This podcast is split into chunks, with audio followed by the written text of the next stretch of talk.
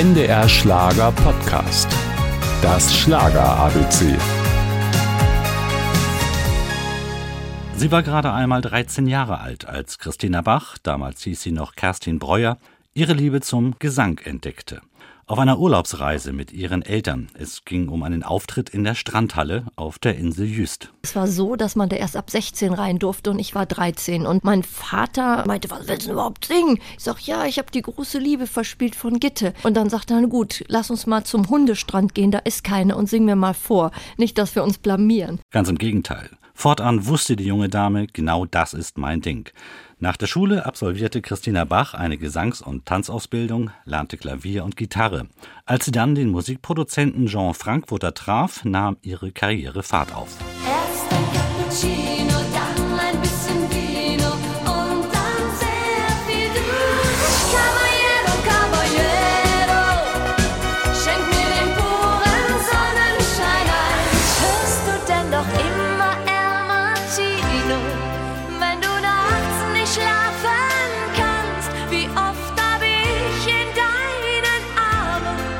Ganz verträumt mit dir getanzt? Auch wenn es nie zu einem Nummer 1 Hit reichte, so gewann Christina Bach sechsmal hintereinander die deutsche Schlagerparade.